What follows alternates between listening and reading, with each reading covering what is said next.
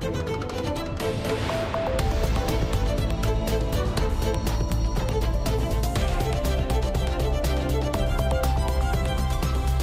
Vamos então dar início ao Portugal em direto, para já conhecendo os títulos desta edição. Cláudia Costa, boa tarde. Olá, Augusto Viva, muito boa tarde. 40% dos moradores de Lisboa confessam ter frio dentro de casa no inverno. Os dados resultam de um levantamento feito na capital sobre a pobreza energética. A ideia é mapear as situações mais urgentes e procurar soluções.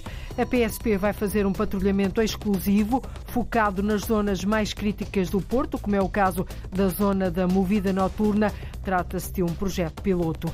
Vamos a Oeiras, um município que está em transformação em termos de mobilidade.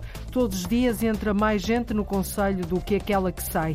Vão ser criados 14 novos parques de estacionamento, estrategicamente localizados próximo das zonas de transportes. O primeiro avança ainda este ano. Adiante, conhecemos estes projetos da autarquia e vamos também escutar as queixas dos utentes de autocarro e do comboio. O documentário No País de Alice estreia hoje. É uma viagem pela cultura e pelos recantos de Portugal, de les a les, dos Açores ao Minho, passando por Trás-os-Montes e pelas Beiras. Portugal em direto emissão na Antena 1, RDP Internacional, Antena 1 Madeira e Antena 1 Açores. Edição da jornalista Cláudia Costa. A Câmara de Mirandela, no distrito de Bragança, vai adquirir 97 imóveis para reabilitar ou construir habitação a custos controlados. São 16 milhões de euros para investir até 2026, dinheiros do município e também de candidaturas ao Plano de Recuperação e Resiliência, a Bazuca.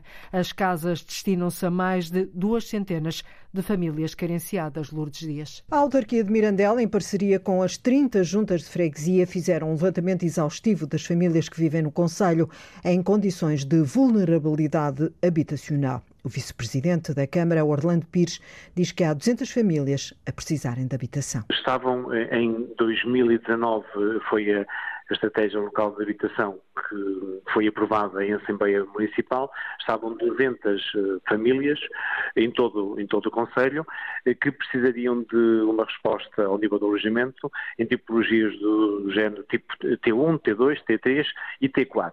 O município de Mirandela vai agora investir 16 milhões de euros na renovação de casas e na compra de edifícios degradados a proprietários que manifestem interesse em vender. Os 4 milhões são para a Câmara fazer reabilitação, eh, outra parte é eh, canalizada para os beneficiários diretos, ou seja, reabilitar imóveis que já são propriedade dos, dos, municípios, mas que não têm condições para eh, mudar eh, cobertura, porque ainda é fibrocimento, ou porque não têm casa de banho. Por outro lado, também eh, reabilitar as áreas comuns de edifícios uh, sociais que uh, são, neste caso já alguns deles património do Iru, outros património da Câmara, outros património dos, uhum. dos, privados, dentro do mesmo prédio e reabilitar as áreas comuns. Os dinheiros são financiados a 100% pelo Plano de Recuperação e Resiliência. A estratégia local de habitação de Mirandela é para colocar no terreno nos próximos quatro anos, num conselho com 22 mil habitantes e em que 200 famílias vivem por agora em condições indignas. E estas casas destinam-se a mais de duas centenas de famílias carenciadas de Mirandela. Em tempos de crise, a agência Lisboa é Nova fez um levantamento sobre a pobreza energética para mapear as situações mais urgentes. Num inquérito realizado junto dos moradores da capital, ficamos a saber que o frio afeta mais do que o calor e que para gastar menos no aquecimento dentro das casas, os inquiridos respondem que vestem mais roupa, Paula Vera. A ideia foi caracterizar a pobreza energética baseada em três pilares: a questão económica e a capacidade de pagar a conta, a questão do conforto, muitas vezes aliada à questão da saúde. O resultado mostra que há frio dentro de casa e pouca capacidade financeira para aquecer a residência, como explica Carlos Contente, administrador da agência Lisboa é Nova. Percebemos que 40% das pessoas sente frio em casa e 52% sente calor no verão. Mas, curiosamente, verificamos que desconforto está mais associado ao frio. Cerca de um terço dizem que usam aquecedores a óleo. O ar-condicionado, que é o mais eficiente está presente apenas em cerca de 20% das habitações. 70% das pessoas inquiridas eh, optam por primeiro vestir um casaco, roupa mais quente, dentro de casa. Veste um casaco, põe mais cobertores na cama. Os dados deste inquérito vão permitir mapear as situações de pobreza energética mais urgentes e, assim, procurar respostas. O que estamos a fazer é avaliar o potencial de geração fotovoltaica, de eletricidade fotovoltaica em edifícios municipais, que geram a eletricidade para perceber como é que depois, com o enquadramento legal que temos, essa eletricidade pode ser fornecida às famílias mais carenciadas pelo menos a um preço bastante mais acessível para poder mitigar estas situações de pobreza. A falta de condições das próprias casas, em termos de construção, afeta os moradores. As zonas mais antigas da cidade têm edifícios com pior desempenho térmico. E nota-se também nas freguesias onde existe uma maior incidência de habitação social, também é onde temos os maiores focos de pobreza energética quer pela parte, lá está, do edificado não ter a qualidade desejável, quer também pelas próprias condições económico-sociais eh, das pessoas. A construção, sobretudo finais de 60, 70, 80 do século passado, a construção era bastante má, não havia isolamentos térmicos, as paredes eram de tijolo simples, os vidros não eram duplos, e isso nota-se muito, porque as pessoas se queixam que um terço diz que tem umidades em casa, quase outro tanto diz que tem entradas de ar eh, pelas portas e janelas. A pobreza energética traçada por um inquérito aos moradores da capital, um trabalho da Agência de Energia e Ambiente de Lisboa. Um retrato da pobreza energética existente em Lisboa. 40% dos moradores na capital confessam sentir frio dentro de casa no inverno. 50 agentes da Polícia de Segurança Pública começam hoje a patrulhar em exclusivo as zonas mais críticas da cidade do Porto, como é o caso da zona da movida noturna. Um policiamento de proximidade e visibilidade. Trata-se de um projeto piloto.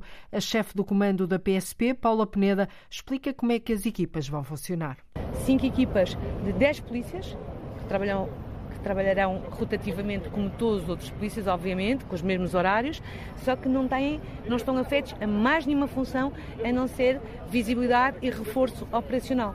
E vamos distribuí-los pelas áreas que nós achamos mais críticas e, portanto, será esse o grande objetivo. Estamos a falar da cidade do Porto numa primeira fase, porque isto é um projeto piloto e, portanto, eu tenho que perceber como é que isto corre. Tem tudo para correr bem, mas é um projeto piloto, como disse. Portanto, será na cidade do Porto, em primeiro, e depois uh, veremos. A presença é 24 horas, por isso é que são cinco grupos. A zona da movida por excelência é a nossa preocupação, portanto, estamos a adequar o policiamento às nossas preocupações.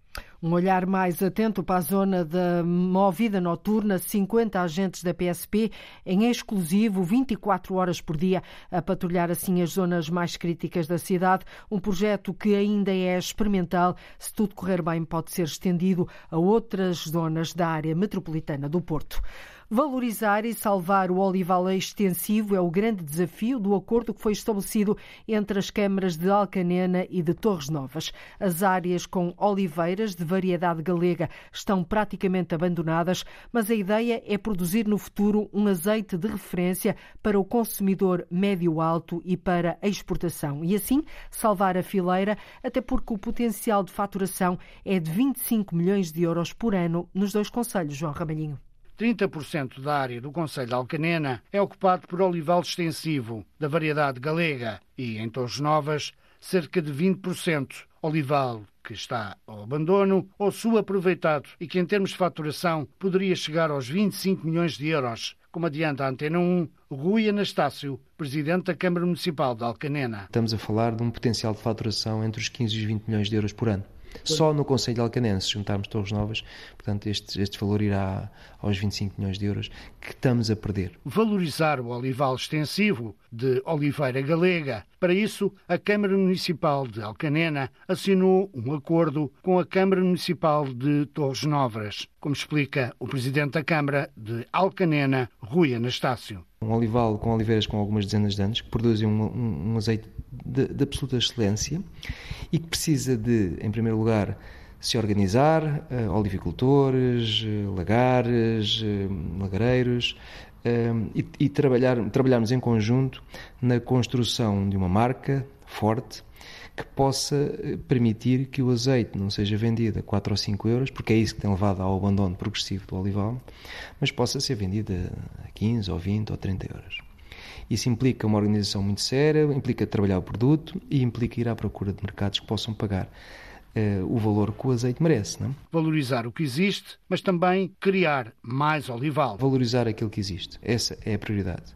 Uh, mas, por exemplo, nós ainda agora também tivemos a, a, aprovado um, aquilo que se chama um condomínio da aldeia, em que prevê uma desmatação e uma, um, cordão de proteção, neste caso da, da vila de Minde, uh, onde vamos uh, plantar também, ou, promover a plantação de olival, um, terá dois objetivos: servir sempre de corta-fogo, porque estamos a falar de densidades florestais uh, completamente distintas do, do, que é aquela floresta mais intensiva, e ao mesmo tempo tira, retirar valor da, da terra. Não? A marca é um dos assuntos ainda em análise, mas o azeite será de referência e há mercado para isso, segundo Rui Anastácio, presidente da Câmara Municipal de Alcanena. Se as produções são baixas, temos que posicionar num, num target de consumidor médio-alto. É? E esse consumidor, se a, história, se a qualidade for boa, depois temos que trabalhar também, sobretudo, aqui a origem bio. Se for contada uma história bonita à volta de, deste produto, o consumidor de médio-alto, consegue, mesmo em Portugal, consegue pagar estes valores e paga estes valores por alguns azeites nacionais. Claro que a exportação terá que sempre estar no nosso horizonte, a presença em feiras, etc. Para quando a primeira produção? Não lhe consigo responder, mas eu gostaria entre dois, três anos de ter, isto no, ter este projeto no terreno. Para já, uma fase de diagnóstico. Identificámos a pessoa que vai liderar este processo no imediato, assinámos um protocolo nós dois, a Câmara de Alcanena e a Câmara de Torres Novas, mas provavelmente neste percurso mais municípios se juntarão a nós. Um, e portanto vamos agora começar a fazer um trabalho vai levar alguns meses, é um trabalho também de algum levantamento daquilo que existe, é, digamos que há aqui um, um estado da arte que é necessário fazer. Depois teremos que encontrar também alguns financiamentos que nos possam ajudar. Câmara Municipal de Alcanena e Câmara Municipal de Torres Novas juntam esforços e preparam um plano para salvar o olival extensivo de Oliveira Galega. E esta salvação, este propósito de salvar o olival extensivo de Alcanena e Torres Novas pode trazer uma faturação anual de 25 milhões de euros nestes dois conselhos. A fixação de médicos nos Açores, sobretudo nas ilhas mais pequenas, é um problema mais do que diagnosticado e também reconhecido pelas entidades oficiais. Só que a abertura de concursos pelas unidades de saúde, para além de ser frequente, muitas vezes fica vazios esses concursos. Face a este cenário, uma médica do Centro de Saúde da Calheta está a tentar dar uma ajuda para incentivar a ida de colegas para a região. Publicam mesmo nas redes sociais um apelo para que outros clínicos concorram para a ilha de São Jorge, muito carenciada de médicos, Eduardo Mendes. Cristina Raposo nasceu em Ponta Delgada. O curso de medicina foi dividido entre São Miguel e Coimbra e depois da especialidade em medicina familiar, concorreu para exercer na Ilha de São Jorge. Tinha de optar por uh, trabalhar em algum sítio. Uh, em São Miguel não tinha assim perspectivas de colocação imediata e já andava a carinhar há muito tempo a ideia de vir para São Jorge, porque a minha mãe é de cá tenho raízes cá e uh, queria também dar o meu contributo um bocado à comunidade e, uh, então decidi vir experimentar este desafio. Há uns dias, Cristina tomou a iniciativa de, nas suas redes sociais, publicar um texto de incentivo aos médicos para concorrerem para São Jorge. É mesmo um apelo pessoal. No fundo, uh, pronto, eu como, como médica cá noto que nos fazia falta mais médicos, não é?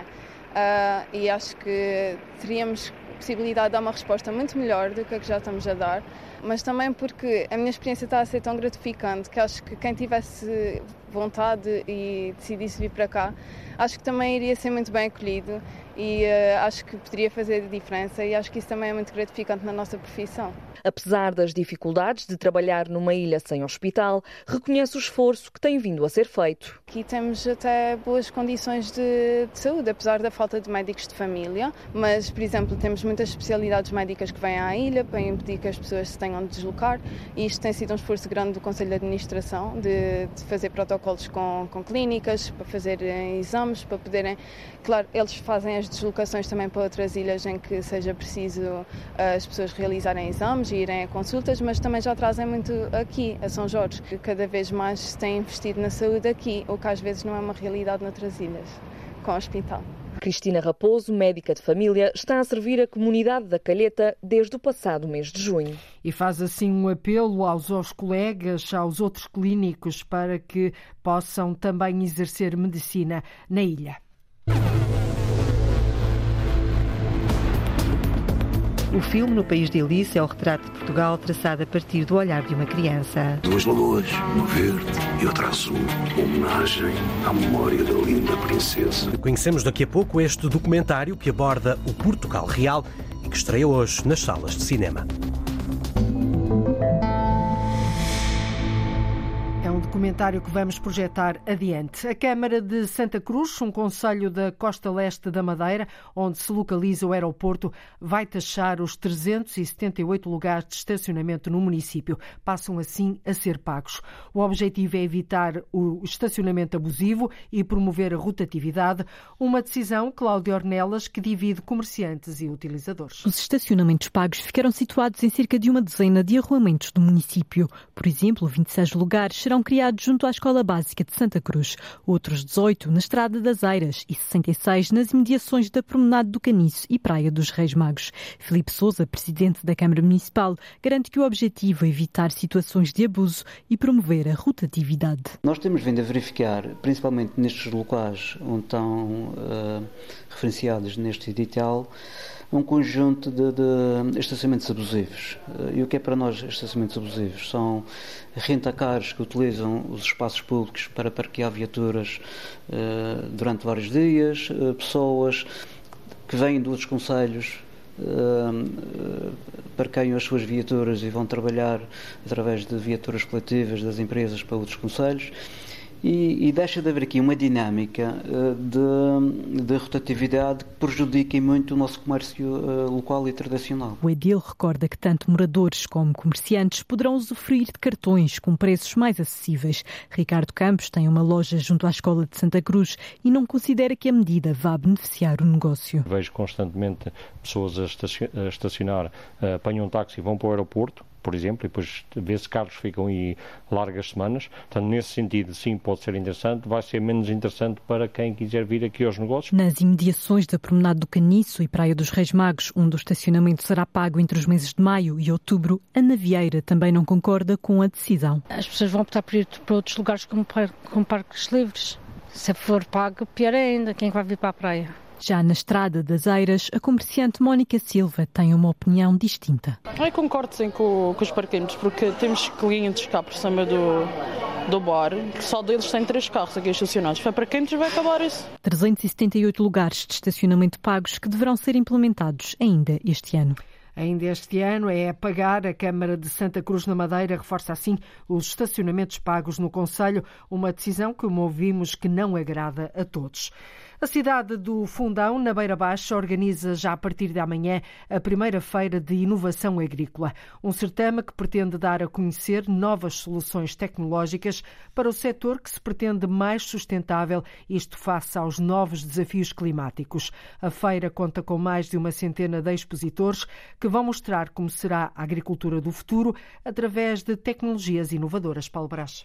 Celebrar a agricultura com mais inovação e conhecimento é o objetivo deste certame. O nosso intuito é celebrar a agricultura do ponto de vista do progresso e da inovação e por essa via ter também aqui a possibilidade de ajudar a apoiar e capacitar os nossos agricultores e as suas organizações com mais informação e mais conhecimento. Pedro Neto, vereador da autarquia do Fundão, que organiza esta feira, considera também que é importante enaltecer o empreendedorismo das empresas que produzem soluções tecnológicas direcionadas para a agricultura, um vazio que é preenchido com este certame. Percebemos também que na nossa região não existia um evento exclusivamente dedicado à inovação na agricultura.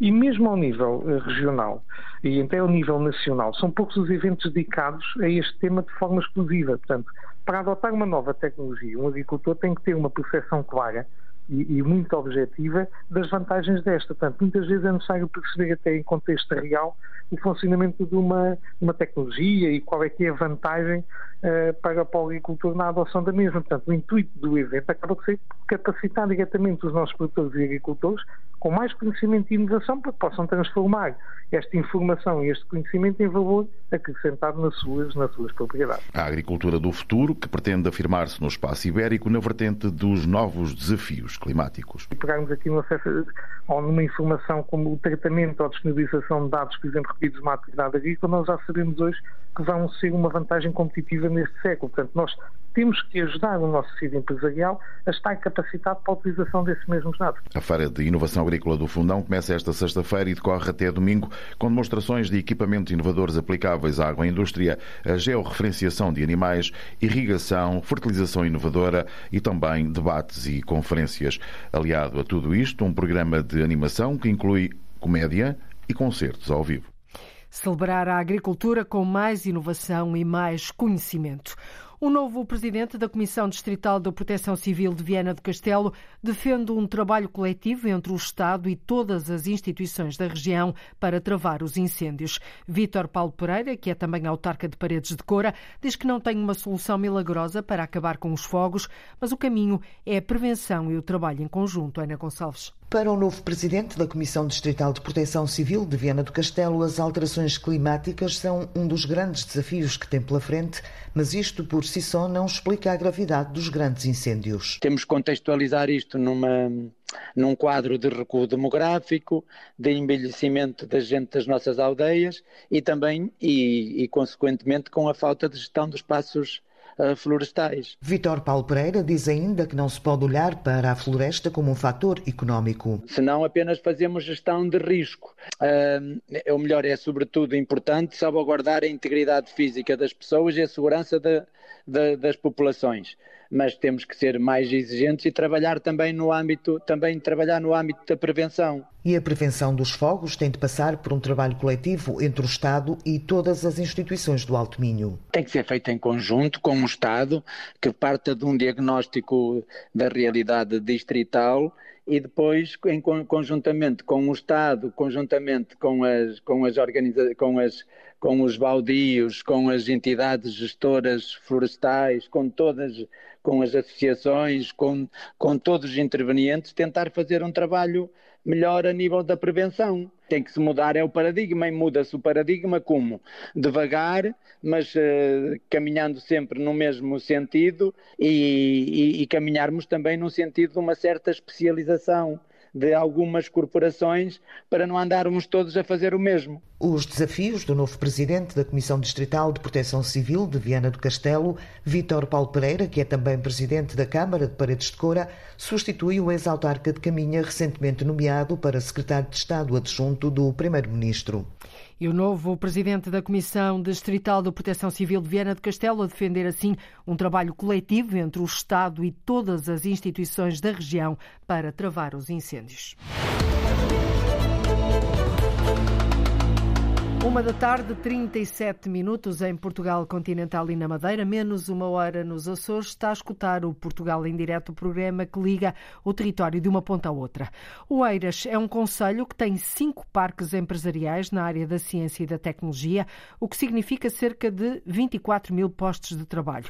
Em termos de mobilidade, são mais os que entram no conselho do que aqueles que saem. Por isso, é preciso gerir melhor os transportes públicos com o automóvel.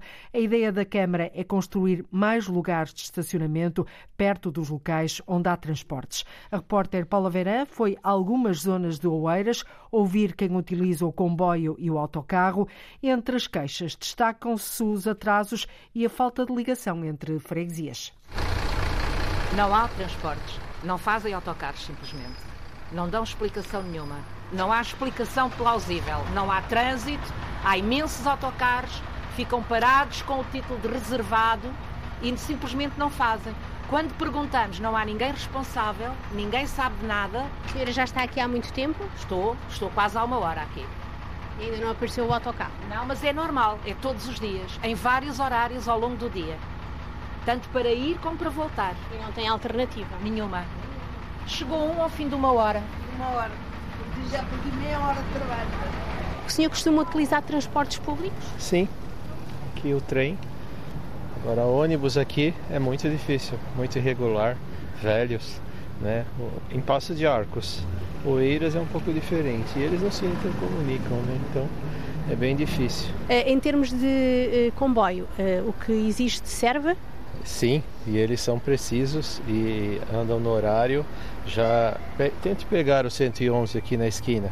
Pegue o 111, você vai ficar lá. Vezes tem gente que às vezes espera 40 minutos para subir até o shopping. Devia ter um ônibus girando sem parar e não tem, entendeu? Ou fazer uma linha maior para girar sem parar. Não acontece. Terrível. Tudo aqui é estanque, né? Então Caxias é, não se comunica com Passo de Arcos, que não se comunica com Oeiras. Tem uns ônibus em Oeiras, vai lá, tem lá os ônibus. A senhora é utilizadora de transporte público? Sou do Combos, que é barato, que é para os pobres. Utilizo esse, que a miséria da reforma não dá para alargarem. Só tenho bem a dizer que são muito educados, muito civilizados. Gostam de ajudar as pessoas. Se vai uma pessoa a subir, eles vão e botam a mão e ajudam. Se vai uma pessoa carregada com o carrinho, eles ajudam. Eles são muito educados, muito civilizados. As pessoas, às vezes, é que são mal criadas para eles que os tratam mal. E vêm a horas e a tempo? Nena, não pode, se apanha muita gente, não pode vir mais cedo. Se apanha menos gente, vem mais adiantado. Se apanha mais gente, vem mais atrasado, porque e se apanha um trânsito também não podem apanhar. E a senhora costuma utilizar só este autocarro ou também o comboio, por exemplo? Às vezes também vou no comboio quando preciso, mas este é de graça e vai para onde eu vou, aproveito que é de graça, menina.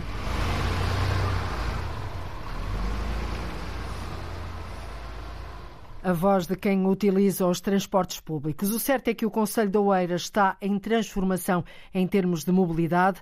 Vão ser criados 14 novos parques de estacionamento estrategicamente localizados próximo das zonas de transportes. O primeiro avança ainda este ano, vai ficar junto a um terminal rodoviário em Passo de Arcos. Depois, a ideia é construir mais 160 lugares de estacionamento em Algés, perto da estação dos comboios. São projetos da autarquia integrados num um ecossistema de mobilidade e transportes para Vera. A autarquia de Oeiras prepara uma nova transformação na rede de acessos aos transportes públicos do Conselho. Uma das preocupações é tentar perceber o que se passa em tempo real no trânsito. Para já Oeiras avança com a criação de 14 parques de estacionamento. Comigo tenho Joana Batista, vereadora da Mobilidade da Câmara Municipal de Oeiras, a quem começo por perguntar em que medida é que esta iniciativa convida a que se utilize mais os transportes públicos e se deixe uh, o automóvel parado. Bem, antes de mais é importante caracterizar aquilo que é o território do Eiras. O Eiras é um território com uma, uma área reduzida, são 46 km temos uma população de 171 mil habitantes e desde a década de 80 que temos uma visão estratégica para o nosso território. Requalificámos-lo profundamente e foi um território propício para a atratividade para as empresas, razão pela qual temos cinco parques eh, empresariais vocacionados para a ciência e tecnologia e empregamos 24 mil pessoas. Naturalmente, e geramos naturalmente também uh, eh, 26 mil milhões de euros ao nível do volume de negócios. Naturalmente, ao sermos um captador de pessoas e tráfego, temos problemas na nossa mobilidade interna. É óbvio, não é? Uh, temos 245 mil viagens internas no Conselho, mas é importante dizer que são mais aqueles que entram do que aqueles que saem do nosso território.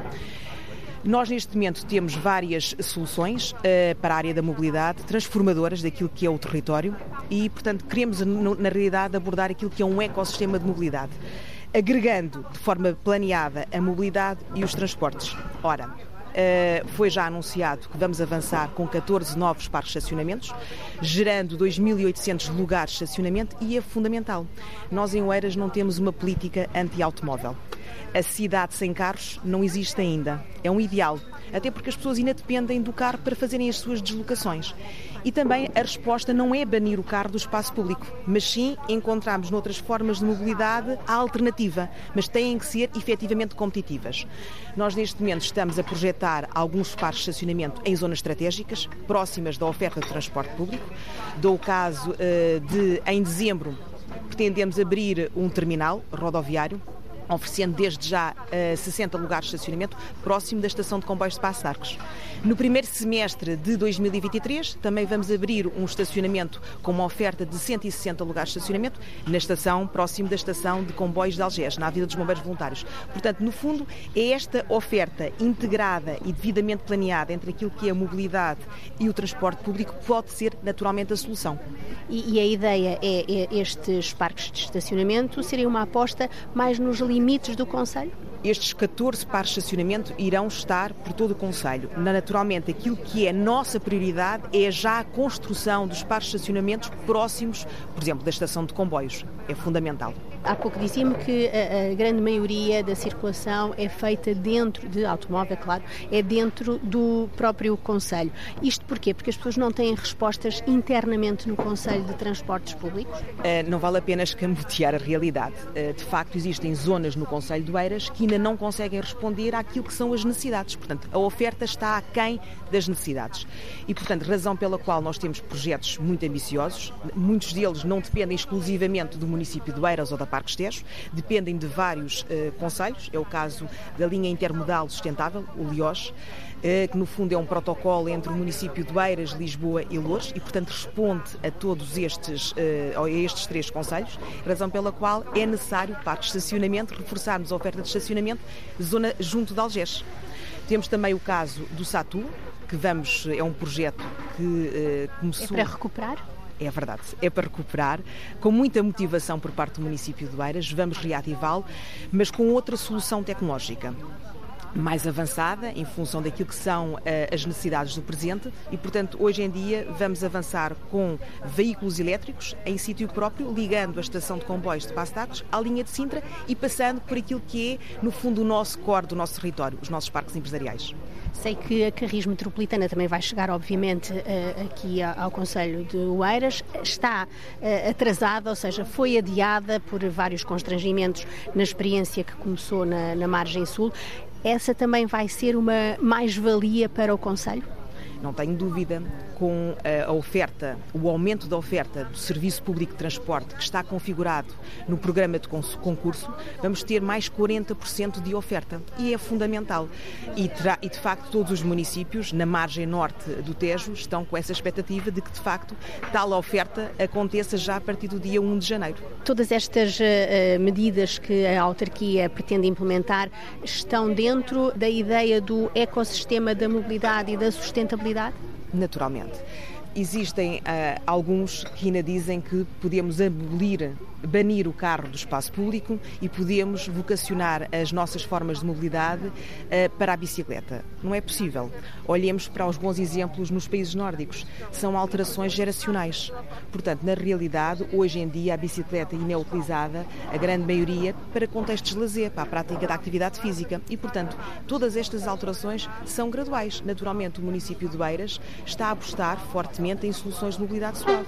Sejam mais ciclovias, portanto, neste mandato Vamos ampliar fortemente a nossa rede ciclável municipal, vamos introduzir o bike sharing, vamos introduzir trotinetas, mas todos estes processos têm que ser processos graduais. E em termos de ligação ferroviária, esta linha de Cascais, da CP, é uma linha antiga. Precisa aqui também de uma reformulação? eu prefiro designá-la não linha de Cascais, mas linha de Beiras. É a minha competitividade. Naturalmente, esta linha precisa toda ela ser eh, requalificada e ligada com aquilo que é a linha de cintura, mas estamos a falar de uma ação e de um projeto que depende exclusivamente da decisão do Governo e, portanto, está integrada naquilo que é o Plano Nacional de Investimentos. Naturalmente, o município de Beiras, se for convidado para discutir e abordá-la, estamos aqui. Mas, na realidade, a decisão não é do município, mas sim do Governo. Este investimento dos 14 parques de estacionamento, estamos a falar de que valor?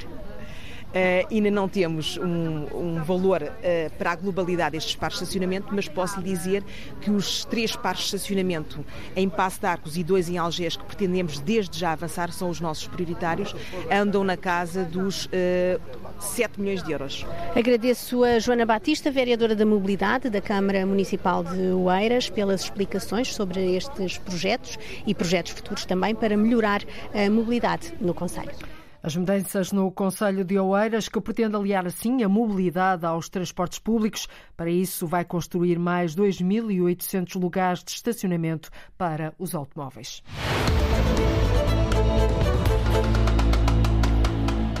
O jornal Voz da Fátima, órgão oficial do santuário, completa hoje, 13 de outubro, um século de publicação ininterrupta. Para novembro, para o próximo mês, está previsto o lançamento de um livro sobre este jornal centenário. A decisão de criar o jornal foi tomada em maio de 1922 por uma comissão canónica Horácio Antunes, criada pelo então bispo de Leiria, José Alves Correia da Silva. 100 anos da Voz da Fátima, jornal oficial do Santuário com 1.200 números sem interrupções.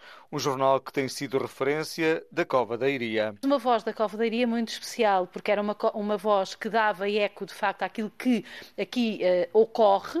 Também deu eco do que é o culto de Fátima pelo mundo inteiro. E nós, ao longo das páginas, podemos estudar também a própria história do Portugal contemporâneo. E portanto, há aqui uma questão fundamental, que é os temas 是。Que uh, historicamente se vão sucedendo nos acontecimentos da história da humanidade, como por exemplo a Guerra Civil de Espanha, o Concílio Vaticano II, a Guerra do Ultramar, a conflitualidade entre Fátima e os regimes ateus, nomeadamente com uma atenção muito particular ao leste europeu, mesmo ainda antes da queda uh, do Muro de Berlim. Agora só em português, mas já foi escrito em mais quatro línguas. A voz da Fátima chega a 40 países, levando e trazendo mensagens do mundo, como refere Carmo Rodeia, diretora de comunicação do Santuário de Fátima e editora do jornal. Os editoriais da Voz da Fátima eram editoriais muito interventivos, sempre. Há sempre aqui uma preocupação de acrescentar valor junto dos leitores, dar-lhes a conhecer o que se passa aqui, dar-lhes a conhecer o que se passa sobre Fátima no mundo, mas ao mesmo tempo trazer o mundo para Fátima. Acrescentámos valor ao jornal, com a opinião de fora do jornal, acrescentámos valor com entrevistas, acrescentámos valor com rúbricas que dão a conhecer Fátima, os protagonistas de Fátima. Este jornal tem este desígnio desde o seu início: apurar a verdade de Fátima e levar a verdade de Fátima aos seus leitores. Um século da voz da Fátima que sai todos os meses no dia 13 estando previsto para novembro o lançamento de um livro sobre esta publicação de distribuição gratuita. Refira-se que A Voz da Fátima teve uma tiragem inicial de 6 mil exemplares e chegou a aproximar-se dos 250 mil em 1954. Atualmente, a tiragem situa-se nos 60 mil exemplares, estando também disponível na página online do Santuário. Faz hoje precisamente 100 anos de publicação ininterrupta. Estreia hoje o documentário No País de Alice, do realizador Rui Simões. É uma viagem Margarida Vaz pela cultura e pelos recantos de Portugal, de les a les, dos Açores ao Minho, passando por Trás-os-Montes e pelas Beiras. Aprendi muito com as pessoas que conheci. A minha mãe esteve sempre por perto. Com ela, o meu pai e a equipa andámos de terra em terra à descoberta do meu país. Alice é filha do realizador Rui Simões, que nos guia nesta viagem de família que começa nos Açores, segue para o Minho, traz os montes e Beira Alta. Havia um desenho da viagem, havia uma, pessoa em caminha, em Pitões de Juna, que era também curioso, essa aldeia no cimo da montanha no Jarez, sabíamos que havia a festa dos caretos naqueles dias, portanto, naqueles dias gente tinha que estar lá. São Mateus também, em Viseu. É, é um pouco aquela ideia de apanhar as coisas em movimento. A passagem por Belgais, terra da pianista Maria João Pires, inclui-se num dos momentos altos do filme. A intenção do realizador Rui Simões foi ir ao encontro de pessoas e de lugares. O encontro com Maria João Pires, a casa dela, o projeto dela, também é apaixonante. A Beira Alta também, e aquela zona toda junto à fronteira, aquele abandono de certas aldeias e a desertificação. Há ali locais que nos obrigam a refletir, a pensar e, e até nos aprofundar mais. A intenção é mostrar um país real. Rui Simões confessa que quis fazer o filme para a filha. O filme foi feito para a Alice, sim. Alice no País das Maravilhas. Mas esse trocadilho no País da Alice também é um desafio. Será que este país é o País da Alice? Tem alguma coisa a ver com Alice no País das Maravilhas ou não? O filme No País de Alice é o retrato de Portugal traçado a partir do olhar de uma criança. Duas lagoas, uma verde e outra azul.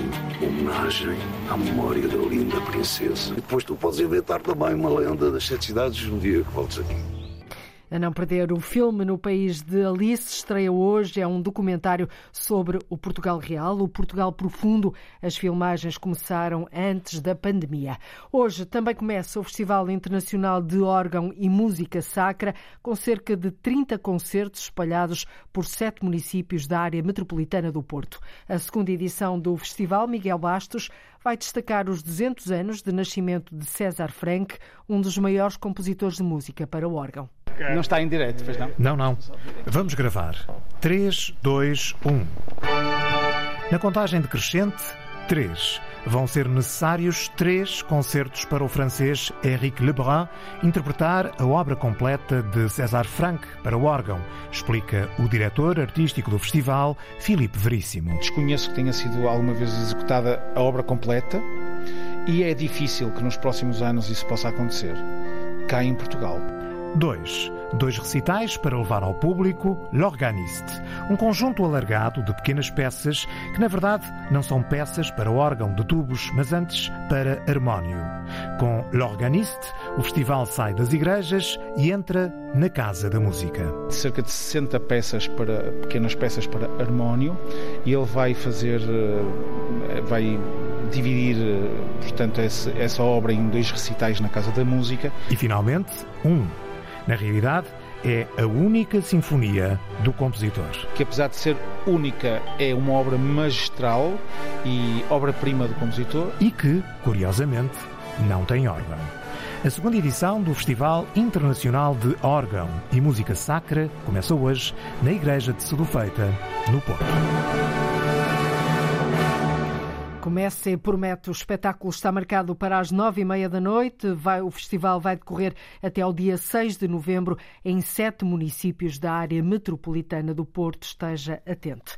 A moda saiu literalmente à rua, na Invicta. Ontem, a abertura dos desfiles do Portugal Fashion aconteceu junto ao Museu de História Natural da Universidade do Porto, na Praça dos Leões, bem no centro da cidade. Em anos anteriores, os desfiles realizavam-se no edifício da Alfândega do Porto. Agora, a organização quer seguir o modelo de eventos internacionais, mostrar as tendências da nova estação em vários pontos da cidade, como refere a diretora do Portugal Fashion, Mónica Neto é o concretizar, no fundo, de uma ambição que já vinha sendo desenhada há algum tempo, eh, até por aquele caminho que vinhamos fazendo de profissionalização do evento e de acompanhamento daquilo que se faz nas semanas de moda internacionais. O Portugal Fashion, quando vai fora, também acaba por fazer desfiles em alguns sítios de, das cidades em que está. Achamos que este modelo nos vai dar mais dimensão, vai trazer mais impacto também para a cidade e para o país e também mais visibilidade a todos os que estão connosco. E estes sinos que se ouvem são da Torre dos Clérigos, ali ao lado. Portugal Fashion arranca assim na rua. Os desfiles vão passar por outros locais emblemáticos da cidade: o Mosteiro de São Bento da Vitória, o Palácio da Bolsa e o renovado Mercado do Bolhão. A edição número 51 deste evento começa com algumas preocupações em relação ao futuro. Ainda não há informação sobre os próximos fundos europeus que ajudam a pôr a moda na passarela, nos palcos nacionais e no estrangeiro, diz Mónica Neto. Acima de tudo, nós fizemos um grande esforço para esta edição, que chamamos até uma edição de compromisso, que a realizamos com menos 50% daquilo que eram os fundos habituais. Uh, estamos expectantes estamos com a expectativa de que vamos fazer um bom trabalho, que vai ser uma boa edição, que vamos conseguir fazer o mais importante aqui, que é realmente pôr os nossos designers e as nossas marcas a apresentarem as suas coleções e a fazerem os negócios uh, que acontecem depois deste momento. Portanto, se isto for um, um, processo ganho, se tivermos uma boa edição e se isto realmente acontecer como planeamos, queremos acreditar que o futuro uh, há de, de alguma forma ter continuidade e, e, e realmente devemos ter aqui respostas em breve. A diretora do Portugal Fashion quer um olhar diferente para o setor da indústria da moda, um setor importante para a economia nacional. O Portugal Fashion termina já no próximo sábado, promete para os próximos dias 40 desfiles e este ano num formato bem diferente do habitual.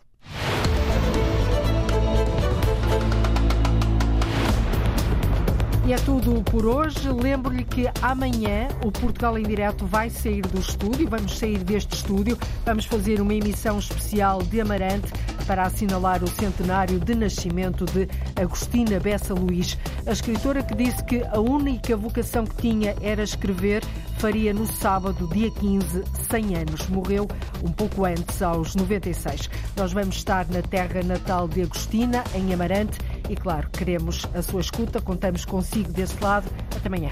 Então, até amanhã, termina aqui a edição desta quinta-feira, 13 de outubro, do Portugal em Direto. Emissão com a jornalista Cláudia Costa.